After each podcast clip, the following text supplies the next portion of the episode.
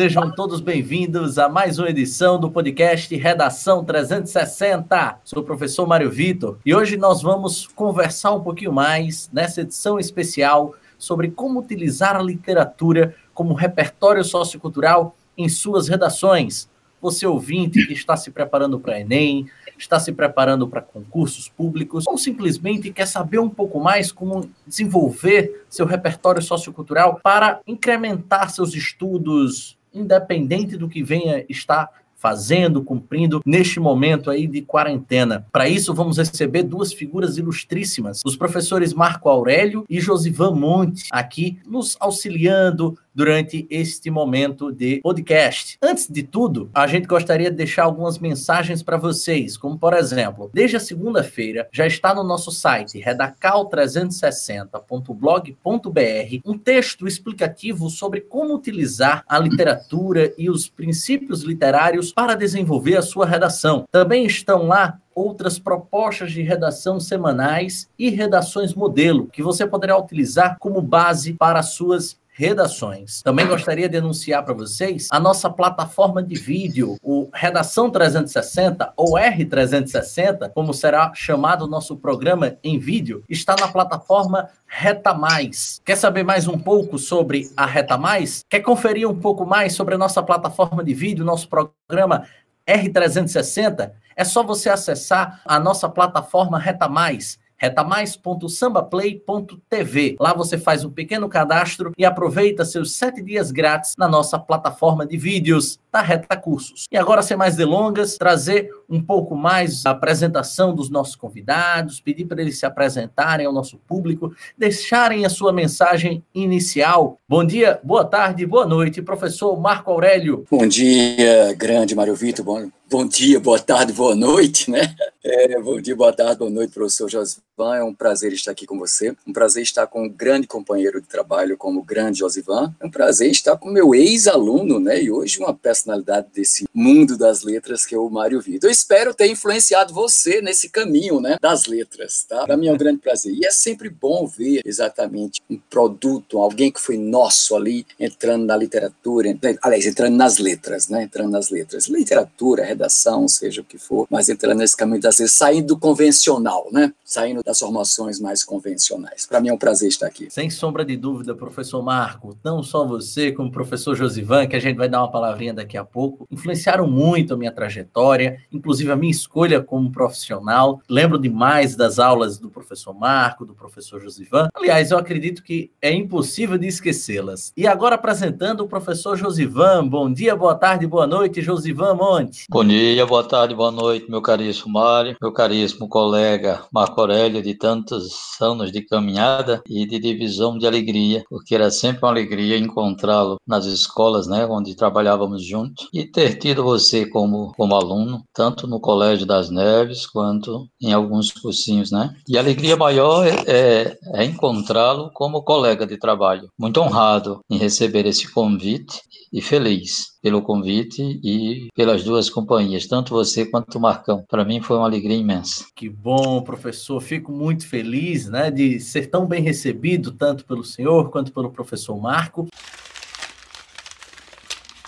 E agora a gente vai para o nosso editorial do programa, como sempre fazemos. Perdão aí pelos erros, inclusive corrijam-me, Marco Aurélio e Josivan, nas pequenas caneladas, tá? A literatura é a técnica de compor e expor textos escritos, tanto em prosa quanto em verso, de acordo com princípios teóricos e práticos. O exercício dessa técnica, ou da eloquência e da poesia. Pelo menos esta é a definição que se encontram nos dicionários. Etimologicamente falando, a palavra literatura vem do latim litris, que significa letras, e possivelmente uma tradução do grego grammatike, em latim. Literatura significa uma instrução ou um conjunto de saberes ou habilidades de escrever e ler bem, e se relaciona com as técnicas da gramática, da retórica e da poética. Por extensão, se refere especificamente à arte ou ofício de escrever. O termo literatura também é usado como referência a um conjunto escolhido de textos, como, por exemplo, a literatura portuguesa, a literatura espanhola, a literatura inglesa, a brasileira e a japonesa. Enfim, mesmo com estas clássicas citações e definições, tentar explicar de modo objetivo a literatura, sem dúvidas, um crime covarde. Afinal, a literatura nos permite sonhar, crer, amar, sofrer, se apaixonar, simplesmente viver. Só ela tem um poder, segundo Pablo Picasso, de nos fazer reagir, sentir a sua força, começar a criar também, mesmo que apenas na imaginação. Ainda segundo Picasso, a literatura como a arte tem a capacidade de nos fazer sentirmos agarrados pelo pescoço e sacudidos, fazendo-nos conscientes do mundo em que vivemos. E para isso, nos faz sermos arrancados, mesmo que momentaneamente, deste mundo. E é assim que iniciamos mais um podcast especial, dessa vez vez trazendo um pouquinho mais esse olhar literário com essas duas referências que eu tenho como professores e como grandes literatos. E aí, justamente sobre isso, eu gostaria de iniciar a conversa com o professor Marco, perguntando a ele, né, ou pedindo a ele, que ele pudesse contextualizar para vocês ouvintes sobre o início da literatura no mundo, como é que a literatura surgiu, como é que a literatura era vista pela sociedade, então, na época. Marquinho, você poderia fazer esse breve resumo para nós? Nossa, você me colocou um fardo aqui, né? a literatura, na verdade, ela é algo extremamente antigo, né? Ela está ali na antiguidade clássica greco, greco-romana, com o aparecimento do teatro, as grandes tragédias gregas. Mas, assim, eu creio que ela não está somente aí, sabe? Eu ouvindo você falar, eu pensei aqui, Josivan deve concordar comigo ou não, quantas literaturas não chegaram até nós porque elas eram apenas literaturas orais, né? Narrativas orais de um mundo, digamos assim, afastado dessa civilização branca europeia ocidental, a literatura asiática, a literatura de povos indígenas, porque eles têm suas narrativas. Então a literatura, creio que ela está presente desde o momento em que o homem pôde sonhar. Desde o momento, eu vou até usar uma palavra é, até metafórica, desde o momento que o homem pôde viajar. Viajar no não apenas para lugares específicos, mas viajar para lugares imaginários como Passágada. Então ela, ela, acompanha, na verdade, essa trajetória humana. O que vai acontecer muito é que o termo litera, literatura foi associado até um determinado período, século XVI, século XVII, acho por aí, não tenho uma data específica agora, mas a partir do século XVIII, creio que está bem firmado, é que a literatura fazia era tudo aquilo que fosse de texto escrito, certo? É tanto que a gente estuda a literatura dos cronistas de viagem, que nada mais é do que uma literatura voltada exatamente para cartas, relatórios, informações sobre o Brasil de uma época. Então, define-se a partir do século XVIII, literatura como algo poético, a partir de uma perspectiva mais, mais moderna. E a literatura é uma coisa ainda muito elitista. Se a gente prestar atenção, a literatura é muito elitista. A literatura ela não é feita para o povo, ela até pode ter a língua do povo, ela pode ter a cultura do povo, mas ela, ela não, é, não é acessível. No Brasil, a literatura é cara. Os literatos, muitas vezes, são indecodificáveis, né? às vezes você não consegue entrar né, no mundo da poesia. E tirando um pouco outra coisa que você falou aí, Mário Vitor, a literatura não é apenas o verso, a prosa, né? Ela pode ser uma palavra só, como fez o grande Oswald de Andrade. Ela vai para os sonetos, recua dos sonetos, certo? Desde o soneto clássico camboniano até os sonetos do grande Vinícius de Moraes. Ela hoje é uma literatura de Ocanaã, hoje é uma literatura de grandes nomes como Marta Medeiros, Fabrício Carpinejar, e ela chega pelas, pelo canal que é a internet através dos poetas virais, né? Como Bruno Fontes, como Pedro Salomão. Hoje a literatura ela tá acessível. Eu só não sei se ela é, digamos assim, deglutida, né? É, é, é digerida, saboreada como ela deve ser, porque você vê na internet é muito mais fácil você ter likes com fotos do que com textos. Na verdade, o texto ele é mais cansativo. É, é a pura verdade. Inclusive, incitando aí duas coisas, tá? Nessa conversa, o que a gente tem de literatura africana é algo tão raso, superficial que chega, por exemplo, ao nosso conhecimento de mundo só a partir do século XIX. Mas se a gente for recorrer à literatura africana, ela era puramente oral. Uhum. Eu fico me perguntando o quanto que essa oralidade, né? Ou Se seja, perdeu, né? pois é, quanto que a gente não tem acesso à literatura oriental, por exemplo, ou quando tem é muito superficial na forma simplesmente de, de HQs, né, e, e uhum. outros gêneros mais. Os mangás, né? Isso. E o quanto que isso nos torna, digamos assim, alienados. Não sei se seria a palavra correta, tá? Mas alienados por uma visão meio que eurocêntrica, que tomou conta dessa literatura por muito tempo e que moldou até a nossa literatura. Acho que até os dias de hoje molda, né? Sim, sim, sim. A Josi de concordar com isso também. Nós fomos, na verdade, nós tivemos uma literatura que ela foi imposta pelo modelo português quando éramos colônia e ela foi copiada depois pelo modelo europeu quando éramos é, já um Brasil independente. E cabe aos modernistas depois fazer a literatura exatamente algo mais não popular, mais mais maleável, com mais cara de nosso. Mas mesmo assim, a gente se fechou para os grandes mundos. Hoje a gente tem mais acesso à literatura africana. Hoje você tem a excelência do Mia Couto. Hoje você tem outros grandes poetas. Chega para nós através, repito, do Instagram dos poetas virais, pessoas da Índia, né, jovens poetas da Índia e tal. Mas mesmo assim, é como o cinema, né? E o cinema é uma literatura, né, Mário Vitor? O cinema que, que molda o gosto brasileiro é o cinema americano. Eu sou fascinado pelo cinema europeu, aqueles filmes franceses, ingleses, que são pesados demais. Mas é o gosto, né? A gente vai moldando o gosto brasileiro. Perfeito. Professor Josivan, meu querido, trazer você um pouquinho para nossa conversa. Gostaria que você trouxesse a sua visão especificamente para a literatura brasileira. Como de fato aqui no Brasil nós tivemos a chegada da literatura e principalmente por que, que ela demorou tanto tempo para se tornar o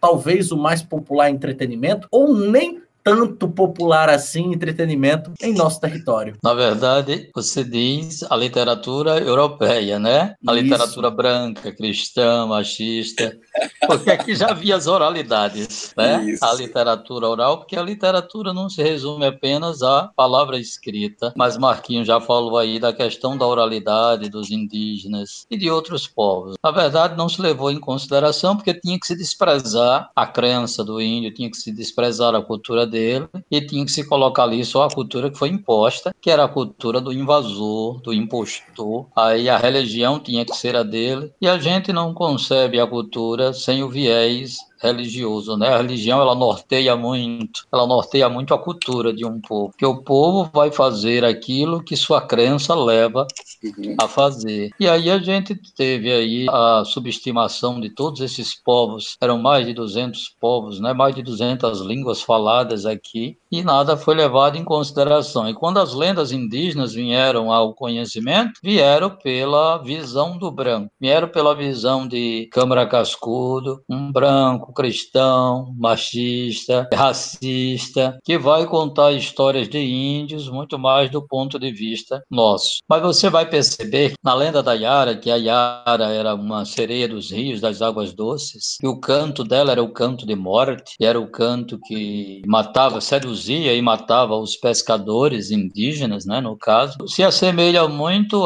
aí a gente pergunta em que momento houve a interseção de uma cultura sobre a outra. Se assemelha ao Golfo de Nápoles, que está lá na Ilíada de Homero, quando ele volta Ulisses, e ali ele recebe uma espécie de brinde, né, da feiticeira que ele por muito tempo permaneceu com ela para poder convencê-la que um dia ela tinha que deixá-lo partir, e ela dá a cera para ele pôr nos ouvidos da tripulação, e ele não põe nos dele, mas se amarra para resistir à tentação da sedução. Ou seja, o canto de morte das sereias do Golfo de Nápoles se assemelha ao canto de morte da Yara. Era bela, mas era a morte. E aí a gente já vê isso pela visão do branco, cristão, machista, racista, que foi Câmara Cascudo. Mas a gente sabe que quanta coisa deve ter sido desprezada e até hoje. Se a gente tem um governante que diz que um dia o índio será como a gente, é porque até hoje ainda não se leva em conta essas narrativas feitas por esses povos, que ainda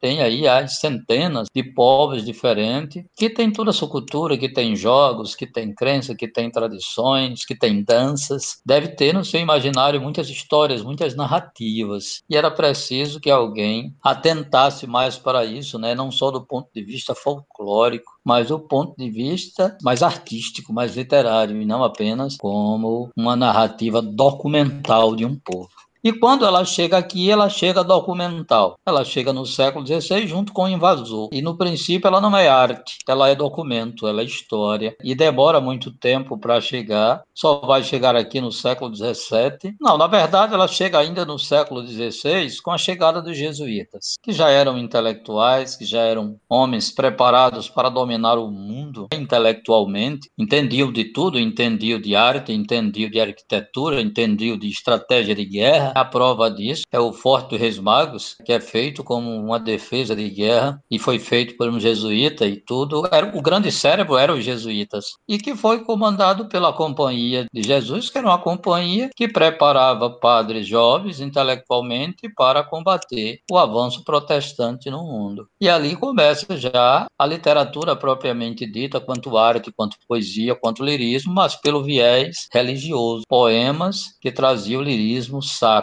o lirismo religioso. E só mais tarde não era uma literatura feita para impressão, para edição, para divulgação, né? Era uma literatura feita para a catequese, para o convencimento, para a conquista de um povo. E ali já vinha o teatro, mais um teatro catequético, um teatro intencional. Havia arte, sim. Havia tanto a arte teatral quanto a arte literária, porque havia a construção dos diálogos de forma artística, a ficção da criação dos personagens, né? Quando o padre Manuel da Nóbrega cria a primeira obra de, de ficção, que é o diálogo sobre a conversão do gentil, o gentil com O, que é o oposto do gentil com L, né? O gentil com L é o homem cortês, delicado, educado, civilizado, entre aspas. E o gentil com O é o homem selvagem, como o invasor acreditou que era este homem daqui porque era sem alma. E como converter? Então ele cria ali uma obra com elementos artísticos para poder ensinar aos jovens jesuítas a convencer essa nova civilização a se converter à religião deles, como diz José de Alencar no último capítulo. Depois de muito tempo, depois de que o cajueiro floreou quatro vezes, Martim volta, trazendo mais guerreiros de sua raça e sacerdote de negras vestes. Fizeram logo ali um altar com a cruz de madeira e diante desse altar se curvaram Poti e seus irmãos. E a partir dali começou a germinar, a medrar, se proliferar a palavra do Deus verdadeiro. E onde antes retumbava o maracá, hoje soa o bronze, que era o sino. E era aí a imposição dessa cultura branca e dessa literatura que começa artisticamente para a gente a partir da chegada desses jesuítas mas vai ser elitizado aí por muito tempo. Inclusive, no modernismo, a gente já tem uma elite, que alguns críticos diziam que eram ricos, criticando a burguesia, eram altos burgueses criticando a burguesia, né? Como diz a ode de um burguês, eu insulto o burguês, burguês, o burguês funesto, o burguês nádega, mas eram todos altos burgueses, na verdade. A arte, parafraseando aqui os versos feitos por é feito não, mas cantado por, por Milton Nascimento, que eu esqueço agora de quem é a autoria, nos bailes da vida, quando ele diz: todo artista tem que ir onde o povo está. Eu vou parafrasear dizendo que todo autor tem que ir aonde o povo está. A arte, de modo geral, tem que ir aonde o povo está.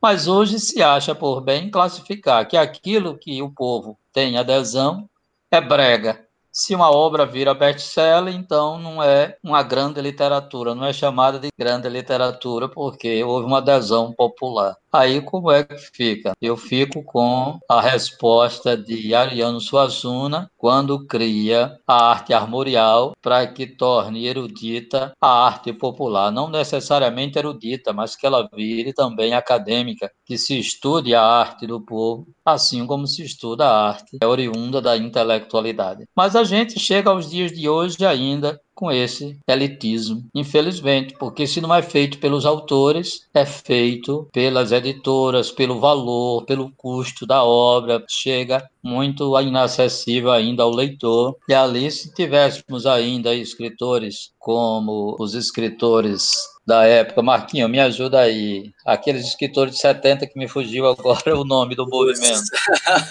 é o movimento marginal, a literatura marginal. A arte marginal, isso. Lemin, Caso, Chacal. Chacal, isso. Ana Cristina, não é? Isso, foi uma das mais fortes é. poetisas, que se suicida cedo. A arte marginal, que era marginal porque eles ficaram à margem do mercado editorial. Ficaram à margem né? do mercado editorial. Nós vamos produzir e vamos vender os nossos próprios livros. Né? E saíram nesse gesto, mas a gente sabe que quem restou dessa arte hoje aderiu ao mercado editorial comum e normal. Consequentemente, continua inacessível para o nosso mercado. Ok, meu amigo.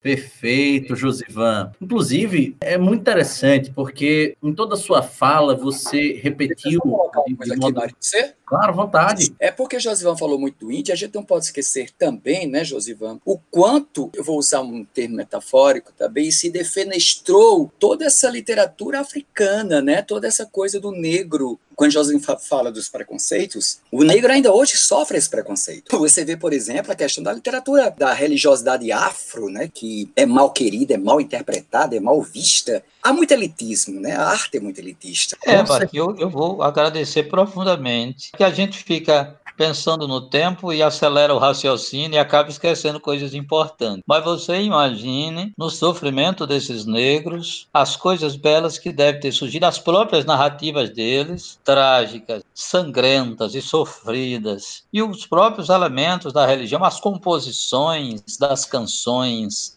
afros, né? Nossa, muito lindo isso. E, e, uma coisa interessante, né, Josivan e professor Mário Vitor, que isso resiste, né? Você vê hoje que, que eles resistem, o negro resiste, desde a sua cultura do cabelo, as vestes, aos adereços, a questão da literatura, eles resistem. Os índios, coitados, não tiveram essa chance que hoje o negro tem. Se você pega uma Conceição Evaristo, pelo amor de Deus, aquela mulher é qualquer coisa de fantástico. Qualquer coisa de fantástico. Eu soube, na verdade, Josivan, recentemente, com a professora Juliane Caterine, outra queridaça, que a, uma das primeiras romancistas que o Brasil teve no romantismo foi uma negra. Então, o negro, ele tem uma. Nossa Senhora, ele tem uma força, ele tem um poder cultural, ele tem um canto. E que voz é aquela quando eles cantam, né? Pelo amor de Deus, Marinho. Mas vamos o que você quer, que você vai se empolgar aqui com a arte negra. Vamos lá. Não, mas... É, a gente mas... pode ir até o pop, né? O Axé Music trouxe essa valorização, fez o negro sentir muito orgulho de si mesmo. Quando o bloco, um compositor do bloco do Elie faz a Pérola Negra, né?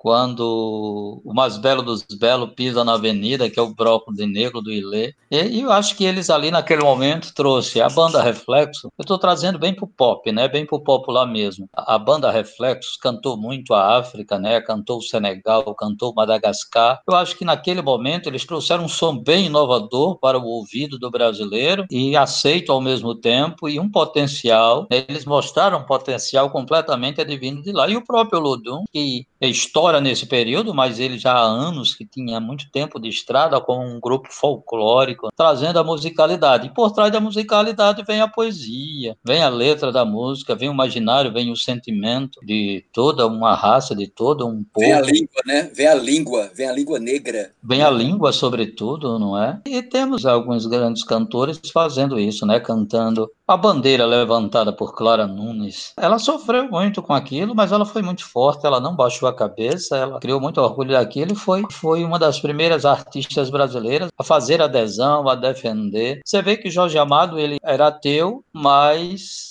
era praticante do candomblé não porque ele acreditasse, mas para fazer uma defesa, para defender, porque ele era ateu. Mas ali ele era um desses babalorixás. Né? Apesar, o, o, o, outro branco, Vinícius de Moraes, também era um, um adepto do candomblé, muito mais como bandeira. O branco mais negro do Brasil. Branco, de fato.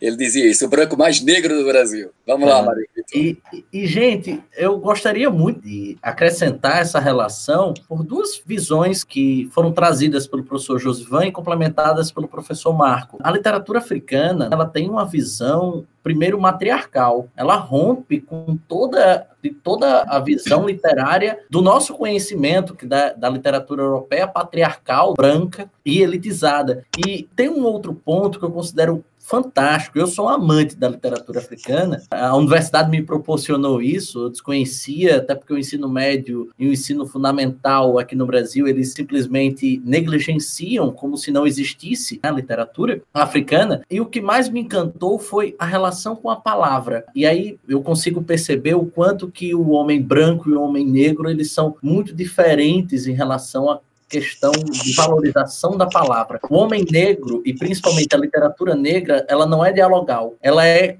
completamente narrativa. E a narrativa, ela praticamente não possui diálogos, e os diálogos, os raros diálogos que são construídos é em cima de uma, duas, três palavras, muitas vezes uma frase nominal. E o que mais me chama a atenção em relação a isso é o quanto que o africano valoriza a palavra e o quanto que esse homem branco ocidental ele utiliza a palavra de uma maneira, de uma maneira negligente, de uma maneira bastante superficial para tudo. Para tudo a gente analisa demais, para tudo a gente transforma numa prolixidade extrema. E é isso que me deixa mais intrigado com a literatura africana e como a gente negligencia mais uma vez essa visão de que a mulher como protagonista, de que a mulher como autora, de que, de que o mundo não veio necessariamente do homem, sim da mulher, e assim por diante. Enfim, vocês têm algo a acrescentar em relação a isso? Tenho quanto ao matriarcalismo e ao patriarcalismo. As civilizações indígenas, muitas delas eram matriarcais, viu? A deusa, eles não tinham deus, deuses machos, eles tinham deusas. E a deusa maior chamava-se Tupanaá.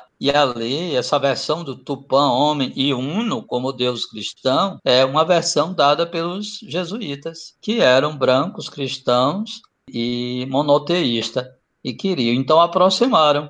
E na visão machista, transformaram, contaram que o deus dos índios era Tupã. Na verdade, a deusa maior dele chamava-se Tupanaá, e muitas civilizações eram matriarcais. Eu, eu sempre desconfiei que... Sol, Macunaíma, são Macunaíma, ele não chama o sol, ele chama a sol, né? Isso é, isso é muito. O Josvan está dizendo uma coisa acertadíssima, né? A mitologia indígena ela é muito matriarcal, é muito feminina. Né? É, e... Desculpa, Josivan. É, não, tranquilo, é, é só contribuição. Né? desculpa, não, que você não está me aprendendo, pelo contrário, está enriquecendo o nosso diálogo. E ali a gente percebe que eu desconfio, né?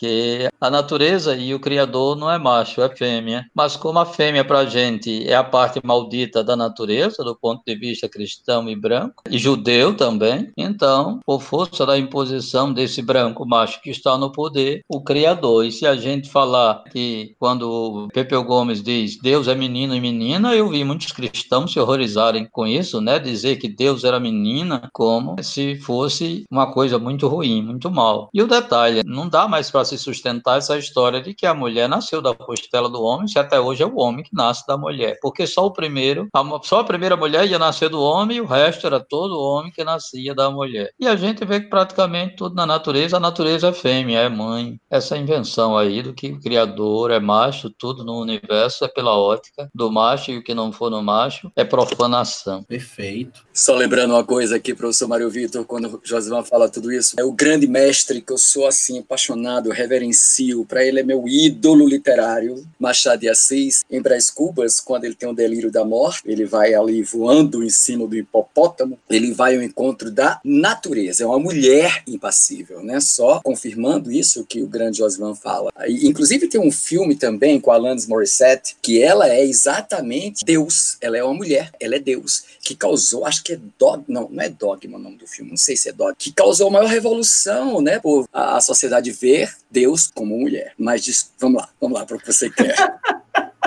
que conversa, rapaz. Vamos acabar com essa história de desculpa, tá incrível. tenho certeza, tenho certeza que Eu não sei onde ele foi pegar tanta desculpa. É. Marquinhos, é, Marquinhos, você acha? Eu, eu acho o capítulo Delírio, se não o melhor, um dos melhores da literatura universal. Gente, aquilo Porque é uma viagem maluquice. A ironia dele é uma coisa fantástica, que é no delírio que o homem sai da realidade. E ali é, é no delírio que ele mostra a realidade, né? o delírio dele é que ele mostra o que é de fato real. Aí ele diz assim, quando ela diz assim, como é seu nome? Ele diz assim, Pandora, mas pode me chamar de natureza. natureza. É. Então, a natureza, dê mais-me alguns anos. Pobre aí minuto. ela pega ele, né? Assim diz. Pobre minuto. É, tu para mim não importas. Não me importa o tempo que passou, mas o que vem. E manda ele olhar a realidade. É quando ele vai ver todos os séculos passados, presentes e futuro e a realidade de todos os tempos ali é o grande momento onde ele se encara com a realidade. E a beleza quando ele diz, né, que a imaginação é curta e a ciência é insuficiente. Ou seja, até hoje a ciência não conseguiu nem chegar perto de explicar o que é o outro lado da vida. E a imaginação das religiões não consegue também, né? Curta. Gente, vamos seguindo agora. Eu gostaria de fazer perguntas de cunho um pouco pessoal para ambos. Por exemplo, cada pessoa né, tem uma história em relação à literatura e como a literatura entrou na sua vida e particularmente mudou. Acredito que é o caso aqui de vocês dois, com certeza a literatura mudou a vida e a essência de vocês de algum modo. Marquinho, como é que você se tornou um amante da literatura? Alguma obra que tenha marcado a sua vida durante a sua primeira fase, durante a juventude, por exemplo? Sim, meu estímulo pela literatura veio exatamente da minha mãe, uma pessoa fantástica, uma pessoa que me dava livros. E eu gostava muito de enciclopédias, sabe? Enciclopédias infantis. E foi quando ela me deu exatamente uma coleção, a primeira biblioteca infantil, que, que tinha os, os contos adaptados, né? Porque não eram contos originais dos irmãos Green. Então esse mundo dessa narrativa fabulosa, fantástica de reis, fadas, rainhas, reis, príncipes e o mal vence o bem, foi o primeiro fascínio que eu tive em termos da literatura propriamente dita. E na minha adolescência eu não fui um bom leitor, não fui um bom leitor, mas lá em casa tinha uma biblioteca, uma estante imensa. Meu pai lia muito livros sobre a Segunda Guerra Mundial, sobre espiritismo. Mamãe era mais chegado à literatura bíblica e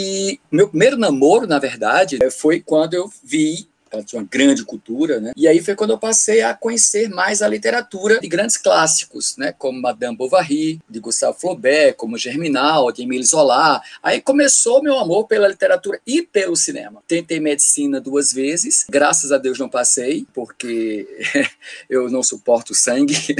e, e quando eu fiz um teste vocacional e deu letras, eu nem sabia o que era, na verdade. Eu me tornei mais leitor, não foi nem na faculdade. Eu me tornei mais leitor, foi com esse namoro, na verdade, que eu tive, e depois de terminar a faculdade, que aí você se. Aquela coisa, né, Marinho? Você se torna mais profissional quando sai da universidade e você tem que se fazer sozinho. Hoje eu tenho um grande acervo de livros, livros que eu ainda nem li, mas estou guardando aí para minha aposentadoria, que eu não sei quando é que vai ser, mas vai ser um dia, se Deus quiser. E o professor Josivan, tem algum, alguma obra que tenha marcado e que tenha sido esse grande diferencial para sua vida? Na verdade, meu gosto pela oralidade primeiro, porque me vem em primeira imagem, você fazendo a pergunta a Marquinho, e a primeira imagem que me veio foram os violeiros.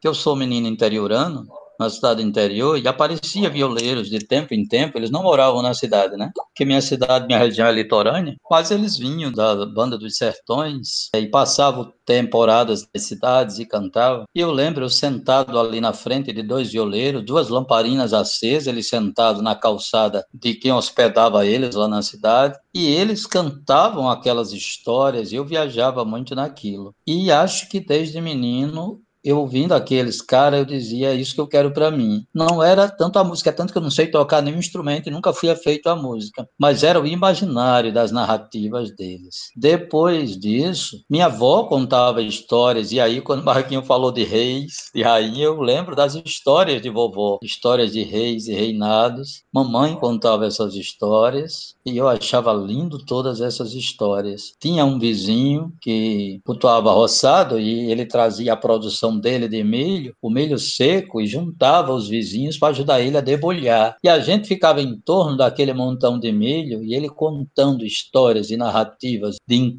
de reinos encantados, de princesas encantadas, e a gente amava. Lembro que no quinto ano, que na época era a quinta série, meu primeiro contato com um poema de Vinícius Moraes chamado Maria Lúcia. Aí lá vem a história, né? Eu, a minha primeira paixão era a Alda Maria. E eu parafraseei o soneto Maria Lúcia por Alda Maria. E a professora me repreendeu que eu tinha copiado. Mais tarde eu descobri que eu podia ter a licença poética, mas eu descobri isso muito tempo depois. Mas o gosto pela poesia, embora não tenha virado poeta, mas pela leitura da poesia, veio ali, como eu me deparo com o poema Maria Lúcia, de Vinícius, era tudo aquilo que eu queria dizer para Alda Maria, com quem eu fiquei muitos anos da minha vida. Eu acho que oito, doze anos da minha vida. E aí, mas lá atrás, no, no poema, desperta o gosto pela poesia lírica, né? Porque a poesia narrativa dos cantadores de viola, eu já tinha despertado esse gosto pela narrativa. E desde lá que eu me apaixonei, hoje eu nem gosto tanto de dar aula de gramática, mas eu me apaixonei pelo estudo da língua, me apaixonei pela linguagem, na verdade. E aí chega um vendedor de livros na cidade, eu achei lindo aquelas coleções de capa dura e pedi à mamãe que comprasse a coleção de José de Alencar, ela comprou a coleção de José de Alencar inteira. E ali, o primeiro contato clássico, embora não tenha sido as obras que eu mais gostei na vida, mas o primeiro contato foi, na verdade, a primeira obra que eu li e não tinha compreendido quando eu li, porque era pequeno demais, foi a Divina Comédia, uma edição de bolso. Eu lembro que foi a primeira, mas as imagens que eu carrego até hoje é assim. E em sala de aula, eu estou lembrando das histórias de sala de aula. Tem contos de sala de aula que eu aprendi quanto aluno, tinha uma coleção, não sei se, se Marquinhos estudou, numa época que era cartilha.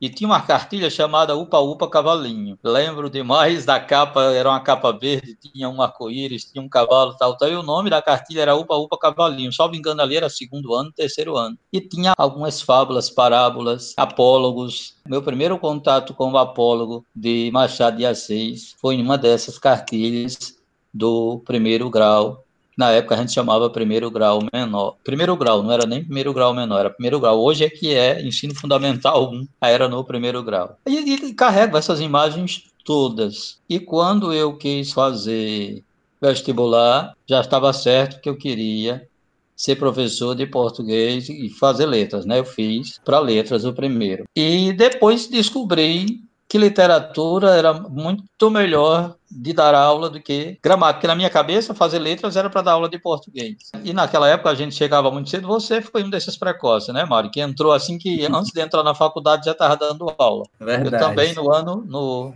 antes de entrar na faculdade já tinha começado a dar aula. E aí, acho que dei dois anos de aula de gramática, no terceiro ano já estava dando literatura e já devo estar aí com 30 e 35 anos de sala de aula, graças a Deus. Realmente uma vida inteira aí de ensinamentos, né? Quer falar alguma coisa, Marco? Quero, sim. É, é, Josivan, quando falou da questão das narrativas orais, é, eu lembro com muito carinho de um texto que mamãe cantava, que faz estapuia nas matas sombrias do agreste sertão. E cada vez que eu escutava aquilo, me dava uma dor terrível. Mamãe morreu em 2001 e há uns dias, acho que há uns dois ou três anos, não sei, eu me lembrei dessa música e começou a me dar um aperto no coração. Assim, meu Deus, eu queria saber como é essa música. Nada hoje como a internet para nos ajudar, né, Maria e Josivan? Então, eu digitei ali algumas, algumas frases lá no Google e aparece. Meu, eu não consegui todo porque eu chorava horrores. E eu uhum. chorava tanto porque a letra, a narrativa, ela é dorida, como eu lembrava da minha mãe cantando, entendeu? Então essa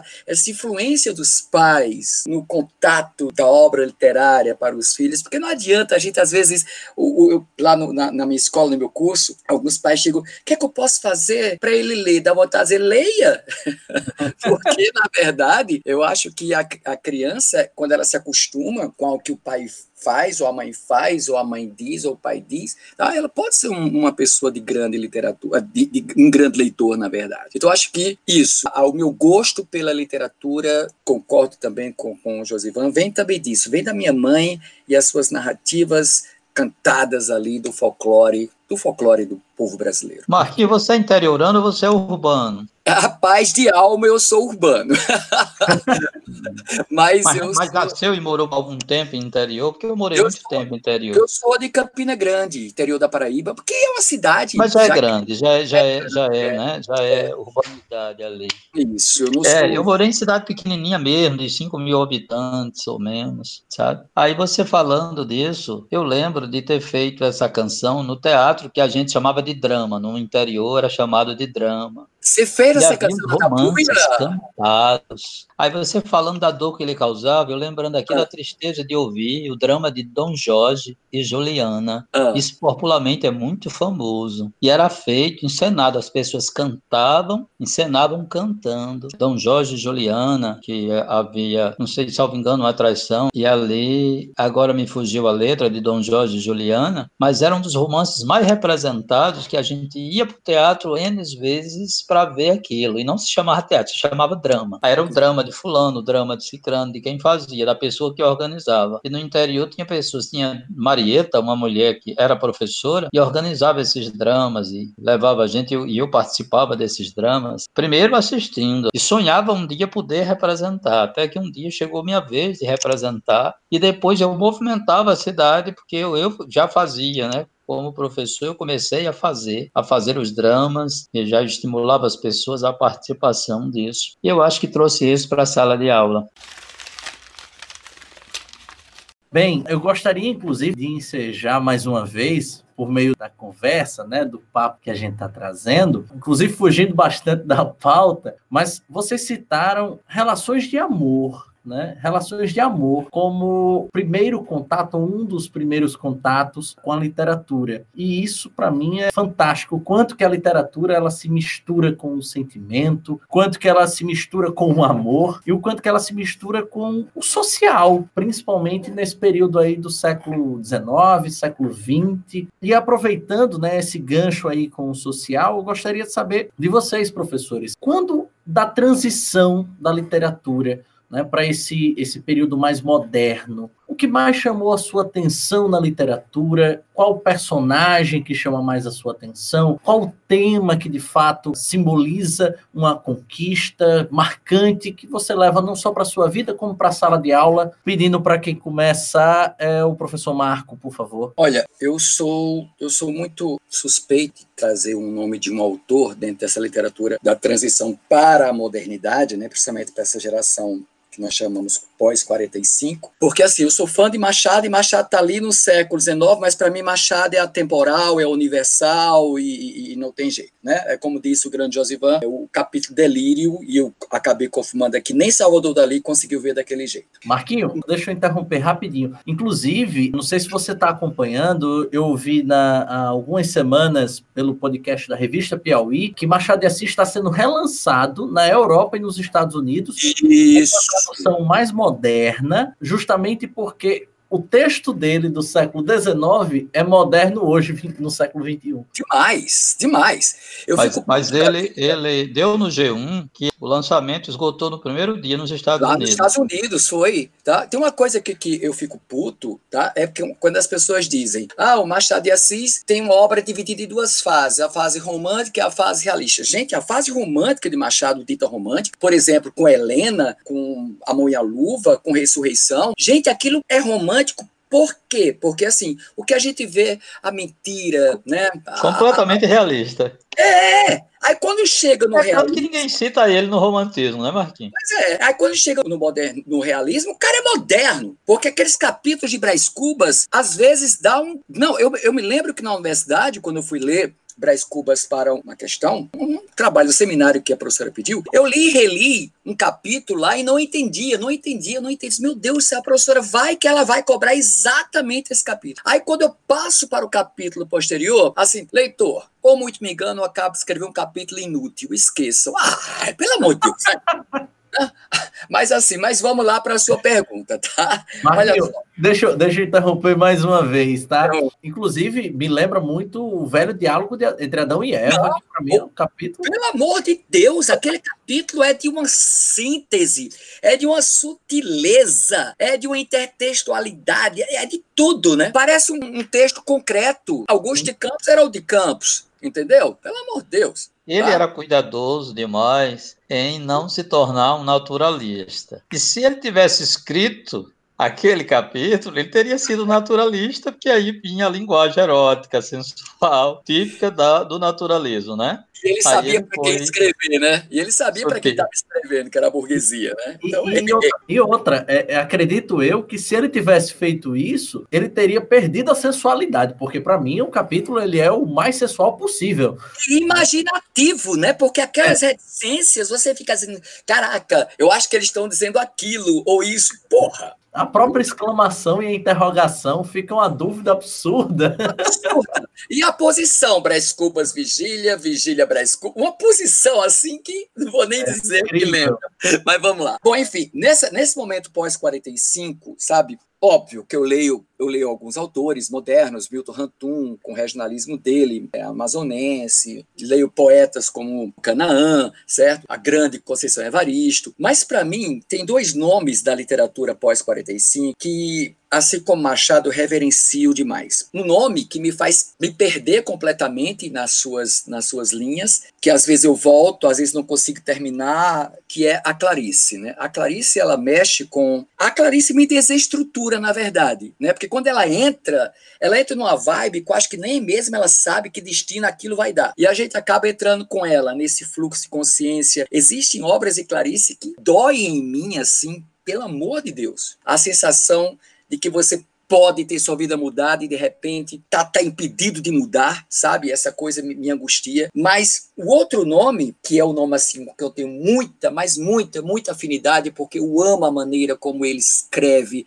as metáforas dele são, meu Deus do céu, eu já li e chorei. Né? Eu choro em cinema, mas em literatura eu só chorei com um autor. E o nome desse autor é Guimarães Rosa. Quando eu leio Rosa, ó, me arrepia Mário Vitor, eu choro. Eu chorei com Gran Sertão Veredas, eu chorei com a Mina de Lá. Eu, gente, eu choro. Eu chorei com, com, com o Miguelim, sabe? Eu choro mesmo. Eu digo, que isso, gente? Como é que a pessoa chora com leitura? Tá? E eu choro. Guimarães Rosa, ele, ele vai na minha sensibilidade. Então, assim, por que, que eu gosto? Porque, assim, no, no meio de tanta gente maravilhosa, eu ressalto Guimarães pela simplicidade da sensibilidade, sabe? Como ele joga essa sensibilidade, como ele, como ele toca a gente nas coisas mais, mais simples, mais bonitas, aquela, aquela imagem de infância, aquele amor que, que não conhece limites, porque quando eu leio Grande Sertão Veredas, eu leio e releio e de novo leio. O Riobaldo, ele é um jagunço, ele é um macho, e de repente ele aceita Mário Vitor, ele aceita amar de Adorim. Reinaldo, ele aceita. Ele não viu limite para o amor. Eu tô amando esse cara, sabe? E levou esse amor, ele aceita. Como é que um cara. Aí, aí minha cabeça pira, Mário Sérgio. Mário Vitor, perdoe-me. Como é que ele, na verdade, aquele cara jagunço para matar, entendeu? Se apaixona por um homem e aceita isso. Diga aí, sem em nenhum momento questionar se ele é homossexual, heterossexual. Acho que ele nem sabia dessa coisa. Ele se deixa levar. O amor que não conhece barreira. Caraca, man, eu não sei. Guimarães, para mim, é. Chega, senão eu vou ficar aqui uma hora mais falando dele. Mim, eu deixo agora a palavra a Josivan aí. É porque eu só vou ser a extensão, né? Tanto Clarice que tem essa coisa de nos mostrar a simplicidade do mistério e continuar muito mistério, fecunda demais para a alma humana. É difícil você pedir para a gente dizer só um nome, né, Marquinhos? É muito difícil a gente dizer só um nome. Mas, é Clarice. O diabo era que eu estava aqui, Marquinho, eu digo, tomara que ele não diga isso, tomara que ele não diga isso, porque eu queria falar de Guimarães. Eu queria falar de Riobaldo, né? Porque eu acho que o personagem mais complexo da literatura universal não são os personagens de, de Dostoiévski, é de Adorim, de Adorim não, é Riobaldo. Aquele sentimento final dele, quando ele descobre que ela não é, que ele não é homem, era mulher, ele não sabe o que vai sentir. Se ele sente alívio, não é justo ele sentir alívio pela morte de quem ele mais amou. Mas ele sente alívio porque não era o homem, era uma mulher. Mas se fosse mulher, ele teria amado? Não teria, porque nem para o bando ela teria ido. Há uma complexidade muito grande, porque ele lamenta e sente alívio, e sente remorso, e, sobretudo, é o lamento dele, porque não pôde aproveitar esse amor. Na verdade, foi um amor que ele não pôde, ele viveu consigo mesmo. Foi platônico. E como o Marquinho disse, estava acima de tudo, ele não classificava. Ele era mulherengo, ele era assassino, sanguinolento, e de repente. Aí está o universalismo dele, porque aquilo poderia ter acontecido com o imperador do Japão, com o czar da Rússia, com o rei da Inglaterra, ou seja, com qualquer homem em qualquer parte do mundo. E nos anos 40, ele consegue perceber isso e coloca esse universalismo dentro do Grande Sertão, lá de Minas Gerais. Pega a figura de um jagunço e diz: Isso aqui não é apenas o sertão de Minas Gerais. Isso aqui é o ser humano em qualquer parte do mundo em que ele esteja. Há essa riqueza realmente muito grande em cada personagem de Guimarães Rosa. Eu vou só acrescentar aqui João Cabral de Melo Neto, que quando a gente chega naquela parte mais subjetiva de, de morte e vida severina, que é o enterro do lavrador, a subjetividade daquele momento é de uma profundidade e o paradoxo que ele instaura na hora em que Severino, Severino vai encontrar uma uma mulher dona de uma funerária, que ele diz, uma mulher diferente de todas desse lugar. Quem sabe ela não tem um trabalho para me dar? E ali ela diz, Trabalho aqui nunca falta para quem sabe trabalhar. Aí, quando ele diz tudo que ele sabe trabalhar e ela diz que não serve, não serve, porque não tem mais lavoura, o banco não vai mais financiar e tal, aí ela vai dizer para ele: aqui só tem trabalho para quem trabalha com a morte ou profissão similar. Coveiro, farmacêutico ou doutor com anel no anular. São retirantes às avessas que vem do mar para cá. Esse retirante às avessas é o paradoxo da vida. Que o povo sai para ir ganhar dinheiro com a miséria do sertão na medicina. Na época havia as IHs, internações hospitalares. O médico no interior ganhava por cada hospitação, por cada internação hospitalar. E aí ele diz que são retirantes às avessas, porque o retirante do sertão ia para a cidade em busca de sobrevivência. O médico, o farmacêutico, o coveiro, que está representando aí as funerárias, ia para o sertão sobreviver da morte. Você imagina o paradoxo da vida? Qual é a tristeza de um papa defunto que fica dentro de, de, de hospital esperando que alguém morra para ele vender caixão? Aí não morre ninguém numa semana, ele não ganha dinheiro, ele está triste. Imagina a alegria dele se morrer cinco. Se morrer cinco num dia, ele vai vender cinco caixões, aí que alegria ele tem. Aí a gente pergunta, o que seria dos advogados se as pessoas não brigassem? O que seria dos médicos se as pessoas não adoecessem? O que seria dos mecânicos se os carros não quebrassem? E por aí se vai, esse paradoxo da vida. E a maneira com que ele coloca esse paradoxo, eu acho muito profundo. Né? Eu acho interessante, viu, Josivan, você perguntando isso, eu fico perguntando também o que seria de alguns governadores e prefeitos se não fosse a Covid, afinal de contas, o que está havendo aí. Bom, eu não quero entrar nesse mérito, por favor, porque uhum. acaba sendo censurado, mas, né, estão fazendo da morte algo lucrativo. Bandeiras ideológicas. Sabe, tem hora que eu digo assim, peraí, gente, como é que é? É o número, né? Pois é, e cada qual querendo achar que sua bandeira ideológica está certa e se metendo na ignorância, onde você tem um órgão cheio de cientistas e do outro lado você tem um governo cheio de leigos, achando que sabe mais do que a grande ciência. É claro que a ciência também está experimentando. A situação é inusitada, mas eu acho que isso vai render muita literatura. Viu?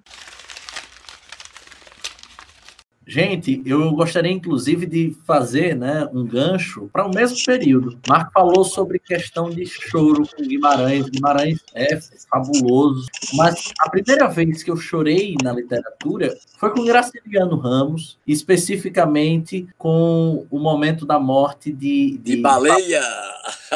Todo mundo chora com baleia. Todo mundo chora! Só você não! Eu não foi marcante, porque eu tinha 14 anos, Marco. E eu não era um, um, leitor assíduo. Eu fui aluno da grande Ana Regis, no Colégio das Neves. Inclusive, um abraço para ela, caso ela um dia venha ouvir. E ela foi quem me fez, pela primeira vez, ter contato com os clássicos da literatura. E a professora Ana Regis disse: Mário, leia Machado. E aí eu fui ler Machado, li pela primeira vez Memórias Póstumas de Brás Cubas. Posso confessar que não gostei, porque eu entendi pouquíssimo, né? pela minha imaturidade dos 14 anos. Não, é indecente pedir o 14 anos ler Memórias Póstumas. É indecente isso, é indecoroso. Mas cheguei a ler outras três vezes vezes na vida e pode ter certeza que as outras três vezes foram sensacionais, cada, cada vez única. E aí eu cheguei e disse, Ana, não tolerei esse livro. Você tem algum outro para indicar? Ela disse, tenho. E aí ela veio com Vidas Secas. E aí foi, de fato, amor, amor à primeira vista. A linguagem dele é muito saborosa, né? Agora, Sim. mais do que Vidas Secas, o que me impressiona é São Bernardo. Sim. Aquele homem, a complexidade que aquele homem carrega. Nossa. E aquele cara que nem. E ele disse que nem sabia escrever, né? Acaba escrevendo uma obra, quer dizer, quem escreveu foi Graciliano. Mas é como se a gente estivesse lendo o próprio Paulo Honório, entendeu? Isso. E esse é um grande nome, né? Porque eu li Angústia, na verdade, eu nunca tinha lido Angústia, eu li por conta do vestibular da FUVEST, e é um texto, o nome já diz, angustiante meu Deus do céu! Que complexidade. É ele quem traz o psicologismo para dentro da literatura regional. Mas vá, Mario, conte de baleia, vá. Então, basicamente isso quanto que foi marcante para mim na primeira vez me deparar com um livro e me emocionar e encher, encher os olhos de lágrimas. Eu pensei que nunca passaria por tal experiência. E foi ali que eu vi, observei pela primeira vez o quanto que eu amava a literatura e o quanto que a literatura tinha um papel crucial na minha vida. Mas não era Graciliano que eu gostaria de citar. Eu gostaria de citar duas outras referências. Uma delas é a Adélia de Prado. Adélia Prado, Adélia de Prado não. Adélia Prado, ela tem uma singularidade única você citou a Clarice, também sou apaixonado pela literatura de Clarice, mas Adélia, para mim, ela é única porque ela é uma voz feminina. Eu não consigo observar essa mesma voz feminina em Clarice. Eu acho Clarice um pouco mais, pouco mais seca e eu acho a Adélia um pouco mais sentimental com a forma como eu vejo a mulher. Eu posso estar sendo até preconceituoso né, na minha fala, mas eu vejo os poemas de Adélia, as narrativas de Adélia, com esse lastro feminino que, que para mim é muito singular, que lembra, por exemplo, minha mãe, que lembra as mulheres da minha vida. mulheres isso... em luta, mulheres em luta. Porque a Adélia, em nenhum momento, ela, ela, abandona a voz de luta. Quando você pega com licença poética, que é o intertextualidade, né, Josvan, que ela faz o poema das Sete Faces de Drummond, hum. ela coloca ali que ela vai achar o Rio de Janeiro uma beleza, que ela já, já pensou em filhos, a questão do parto, né? Então ela tem uma.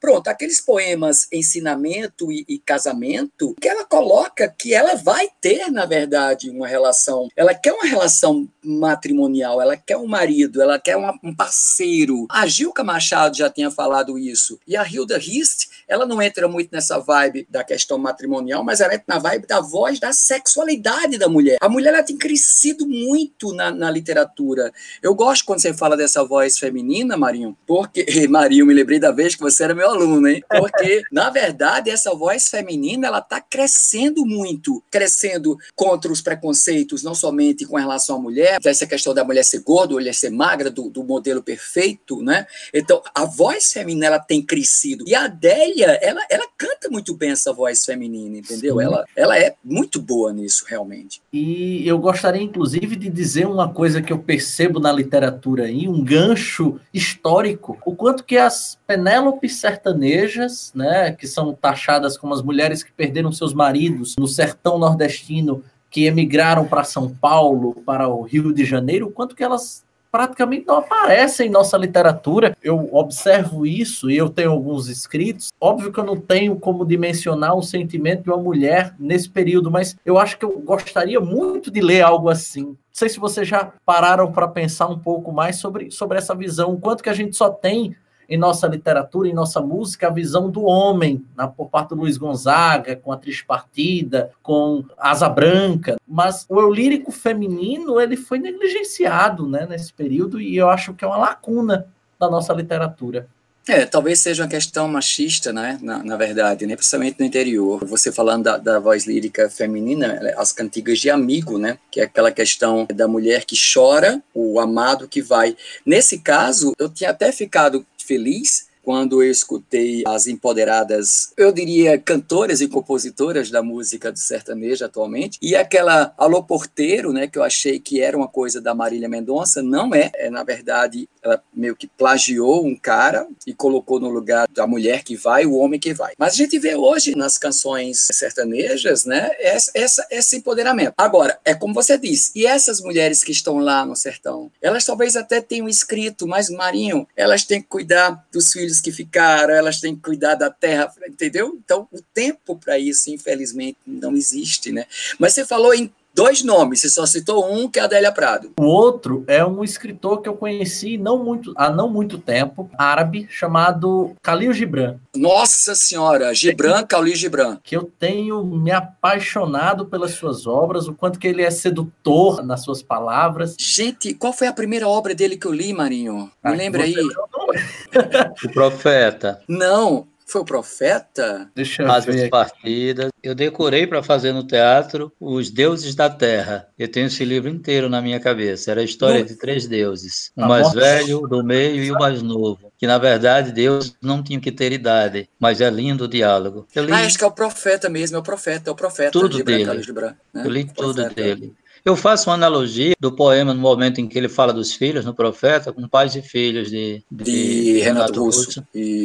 Né? Em Renato Russo, os filhos são tão livres que não sabem o que fazer com a liberdade. E lá em Gibran, os filhos não tinham liberdade não tinham direito à escolha. E o grito que ele dá de liberdade desses filhos. Vossos filhos não são vossos filhos, são os filhos e as filhas da ânsia da vida por si mesma. Eles vêm através de vós, mas não são de vós. E embora conviva convosco, eles não vos pertencem. Podes ortogar-lhe a boa, mas não seus pensamentos. Os filhos têm os seus próprios pensamentos. Podes abrigar seus corpos, mas não suas almas. Suas almas moram na mansão do amanhã, onde vós não podeis visitar nem mesmo em sonho. Podes esforçar-te para seres como eles, mas nunca querais que eles sejam como vós. A vida nem anda para trás e nem espera pelos dias passados. Vós sois como arco, de onde vossos filhos são arremessados feito flechas vivas. O arqueiro se projeta firme com força para que sua flecha voe para longe na fenda do alvo do infinitivo. Que o encurvamento da mão do arqueiro seja a vossa alegria, pois assim como ele ama a flecha que voa, ama também o arqueiro que permanece instável. Eu acho que é o momento mais bonito da obra esse, do profeta. Eu não tenho nem o que acrescentar. Incrível. Algo mais a acrescentar, meus caros? Não, eu queria só falar ainda da questão quando você fala que não há bem o feminino em Clarice. Eu acho não. que ela faz a ironia. Quando ela, ela cria o personagem, ela cria um escritor para escrever a história da protagonista Macabeia. Aí ele vai e diz, né? Para escrever esta história teria que ser homem, porque se fosse mulher soaria piegas, que é exatamente para ironizar. E ela, eu acho que é a segunda, a terceira mulher que surge na literatura brasileira, né? Antes dela tinha o quê? Oficialmente Cecília Meirelles, que outra oficialmente tinha? Francisca Joia, lá no Parnasianismo. Raquel de né? Queiroz. Raquel de Queiroz também foi uma voz retumbante, né? E ela foi pós Raquel de Queiroz. Alta então ela é praticamente a quarta, a quinta, oficialmente eu acho que ela é a quarta. Sim. E ela faz essa ironia, né? Para escrever essa história, que era a história de uma mulher, que era Macabeia, ele diz: teria que ser homem, porque se fosse mulher, soaria piegas. Aquela história de que a escritora é sentimentaloide e é piegas. Mas ela tem um texto onde aparece essa maternidade dela, né? Nasci para três coisas e para as quais eu dou minha vida. Nasci para amar, nasci para escrever e nasci para ser mãe. Né? Nasci para criar meus filhos, ela diz. E ali ela vai fazer uma dissertação belíssima de cada coisa dessa, né? O amar é tão vasto que sobra até perdão para mim mesmo. Amar é a única coisa que quanto a gente mais dá, mais tem amor em troca. E nasci para escrever, não sei porquê, desde criança, foi essa a vocação que eu me inscrevi diante de todas que me rodeavam. Mas talvez é porque para as outras eu precisasse estudar e eu não gostava de estudar. E para escrever eu não precisava estudar. Escrever a gente aprende com a vida em torno de nós mesmos. E hoje a palavra é o meu domínio sobre o mundo. E nasci para ser mãe, eu quis ser mãe. Eu gerei os meus filhos e eles estão ali. E eu preparo o mundo para eles, pois a gente não cria o filho para a gente. E eu sei que um dia eles abrirão suas asas para o voo necessário. E eu estarei cumprindo o destino de todas as mulheres, que é estar só. Escrever, talvez um dia, por alguma razão, a vida diga que a minha cota de escrever já acabou e eu não venha mais escrever. Os filhos vão para o mundo, mas amar Amar não acaba nunca. Eu posso até a hora de morrer. Eu acho ela bem materna e bem feminina nesse texto, nesse momento. O que eu gosto da, da Clarice, professores, é, é esse pacto da alma, né, que ela traz. E o que eu fico injuriado é com as pessoas como na internet coloca. Olha que borboleta linda, Clarice Lispector, entendeu? Uma coisa, sabe? É, é, a mesma coisa que fazem com Machado de Assis. Pega uma frase, não sei de quem, mete Clarice, mete machado e de cara, nós que somos professores, principalmente nós que mexemos com literatura, como eu, Josivana, Cláudia, Guilherme e tantos outros, de cara você percebe que ali não tem nenhum traço. Daí a me preocupação daquele autor. Daí a minha preocupação, Mário Vitor e Josivan, quando alguns alunos chegam para mim, deve também chegar para o Josivan e deve principalmente chegar para você, Mário Vitor, que você também é professor de redação, e dizem assim: que obra literária eu posso colocar se eu vou falar de ensino no Brasil? Posso falar do Ateneu? Ok, pode, mas o como é que você vai citar o Ateneu aí, entendeu? Porque o aluno ele não leu, ele só. Por isso que eu vou aplaudir se um dia o vestibular voltar para as mãos da Comperv aqui, né? Porque a gente era obrigado a ler a obra. Então, o Enem ele não tem isso. Aí o aluno chega com essa ideia de que falar de o Ateneu é falar sobre ensino no país. É falar sobre o ensino da vida. O Ateneu é, é um microcosmo, entendeu? Aí o aluno quer falar, sei lá, de meninos de rua. Tá, vamos falar de Capitã de Areia? Bora.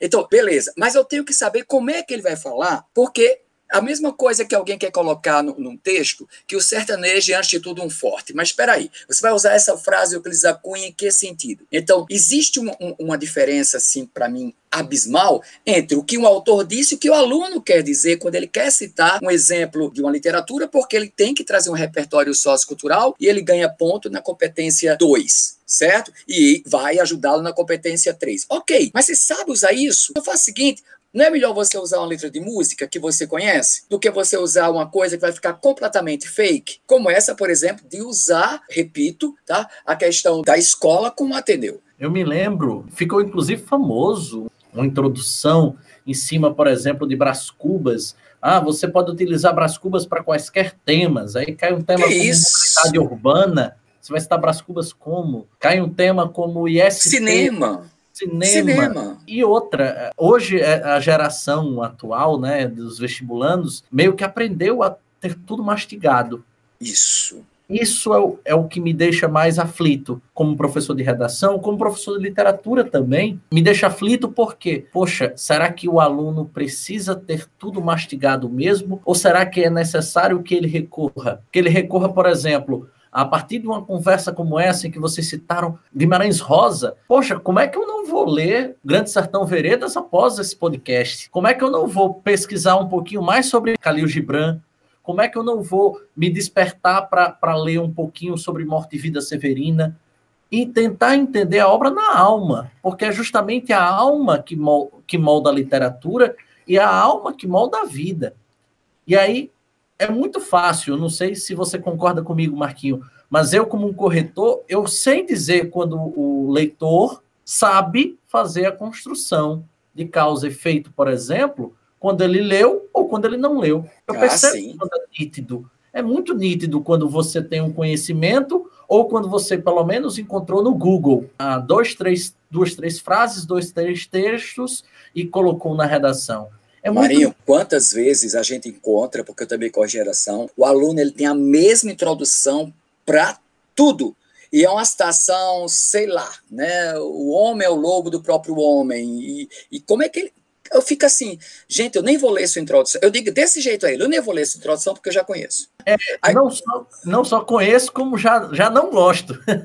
Exa e não, e ele sabe que eu não gosto. Assim, ele, o aluno, ele sabe que eu não gosto. E, e não tem um link entre o corpo argumentativo né, com aquela introdução. Não casa, gente, não casa. É forçoso, é fake demais. Eu chamo de Frankenstein. Né? Você Completamente. Pega, você pega é uma coisa simples. O que, é a beleza? Vamos lá. A beleza vem da simetria. Pitágoras já dizia isso. A beleza do ser humano vem da simetria. Se você pegar coisas diferentes e construir uma meio de uma reforma, o objeto final, você vai Cadê ter. harmonia?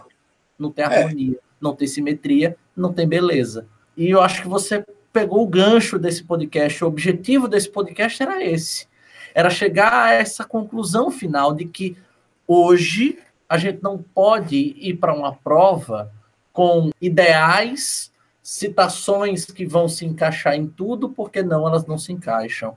O que é que vai se encaixar em tudo?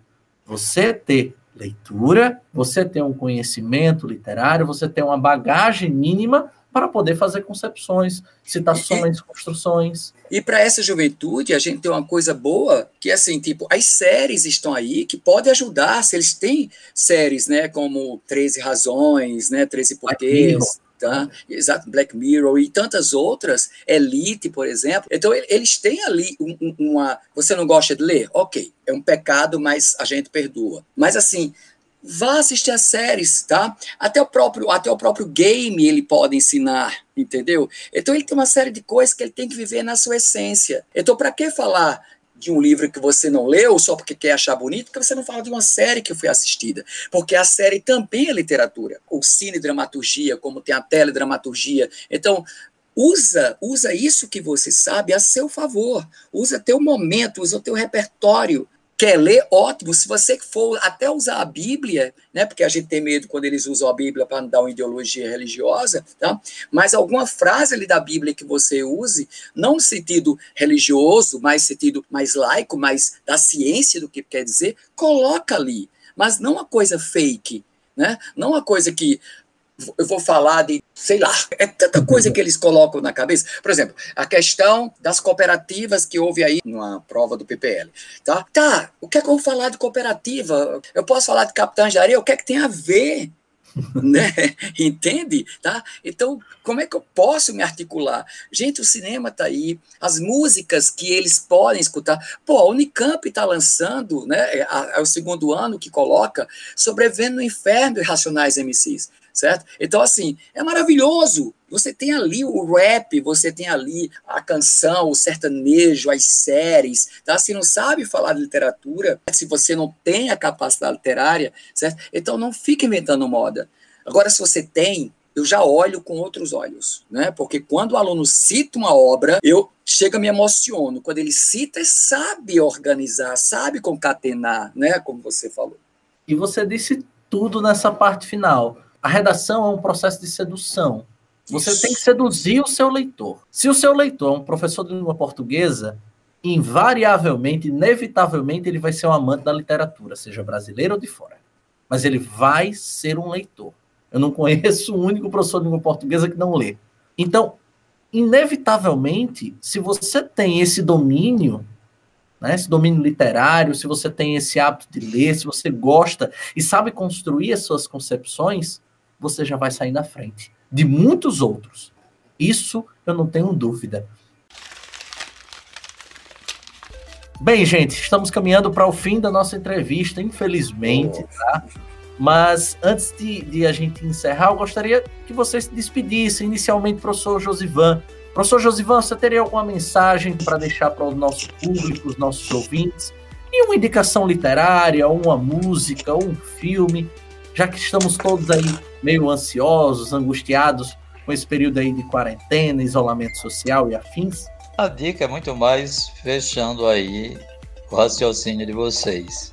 Na verdade, o aluno não tem que se preocupar de fazer a citação, a frase dita. Ele tem que colocar lá a compreensão, as entrelinhas, né?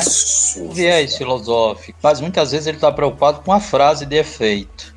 Exatamente. E ele tem que se desprender dessa frase de efeito e construir o entendimento dele. Se ele Perfeito. entendeu aquela obra, ele fala do entendimento dele. E muitas vezes ele não precisa nem citar.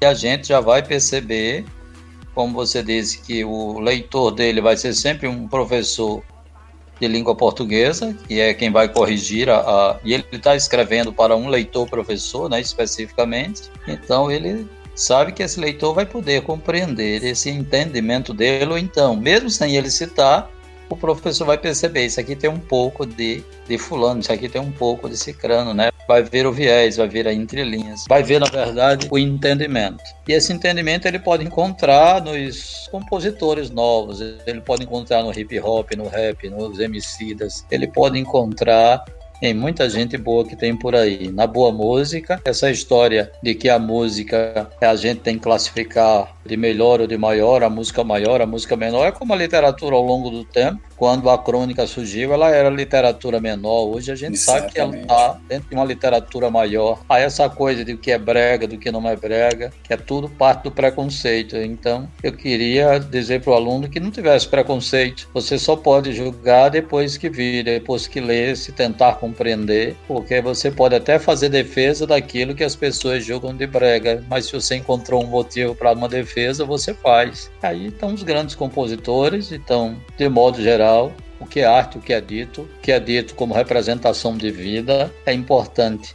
tanto na música, quanto na escultura, quanto na pintura, quanto qualquer manifestação artística. O que é dito como representação de vida vale a pena ser visto, tá bom? Eu não queria ser tendencioso, deixar aqui um nome e tal, mas deixar esse olhar mais livre e sem preconceitos. Perfeito, professor. Muito grato aí pela sua colaboração. Inclusive, tenho certeza que chegou a emocionar muita gente que está ouvindo aí com suas com citações tanto de Calil quanto de, de, outras referências, como por exemplo de Clarice. Muito grato, professor Josivan. Muito grato. da minha ter participado, da sua lembrança. Professor Marco Aurélio. Bom, uma das coisas que eu mais gosto de ver no ser humano é a sua evolução. Algo que me arrepia, e eu digo até de maneira meio hiperbólica, arrepia a alma, é quando um aluno, por exemplo, está em algum país, vai ao museu, está aqui no Brasil, vai ao museu e de repente olha essa obra, eu vi e agora eu entendi porque você me falou disso. Aí eu digo para ele, não foi porque eu falei disso,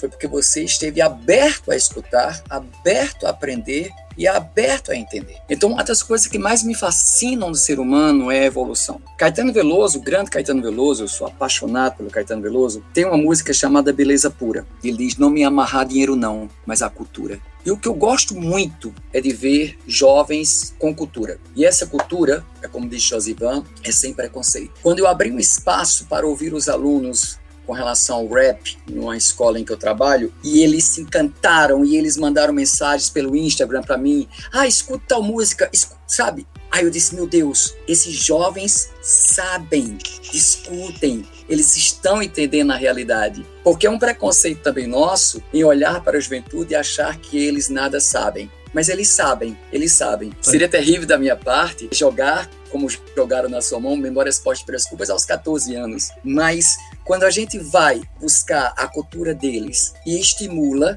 para que a partir dessa cultura ele encontre outras culturas, isso é maravilhoso.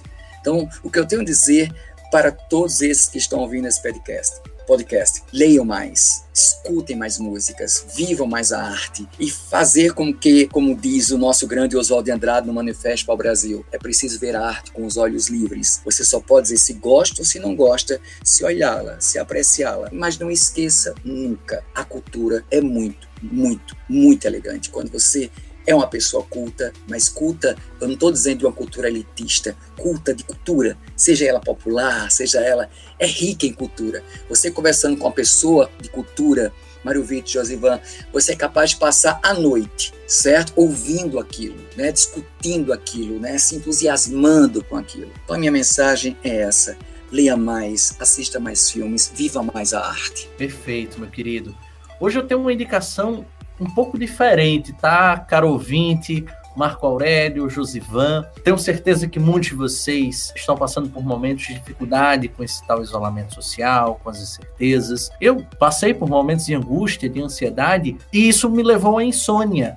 E aí eu comecei a perceber que estava com um sono muito ruim, muito ruim, e comecei a criar um. Comecei a criar, não, eu criei um hábito. Eu comecei a ouvir audiobooks e eu comecei a fazer audiobooks, a ouvir audiobooks, sempre na hora de dormir. Gente, não sei se alguém aqui já teve essa experiência, mas parece que tá, quando a voz é feminina, no meu caso, parece minha mãe contando uma história, quando, quando, quando, era, quando era aquilo vai me acalmando, me acalmando até que o sono chega. Quando a voz é masculina, parecia meu pai contando essa mesma história, e a voz me acalmando, me acalmando até que a ansiedade some e o sono chega.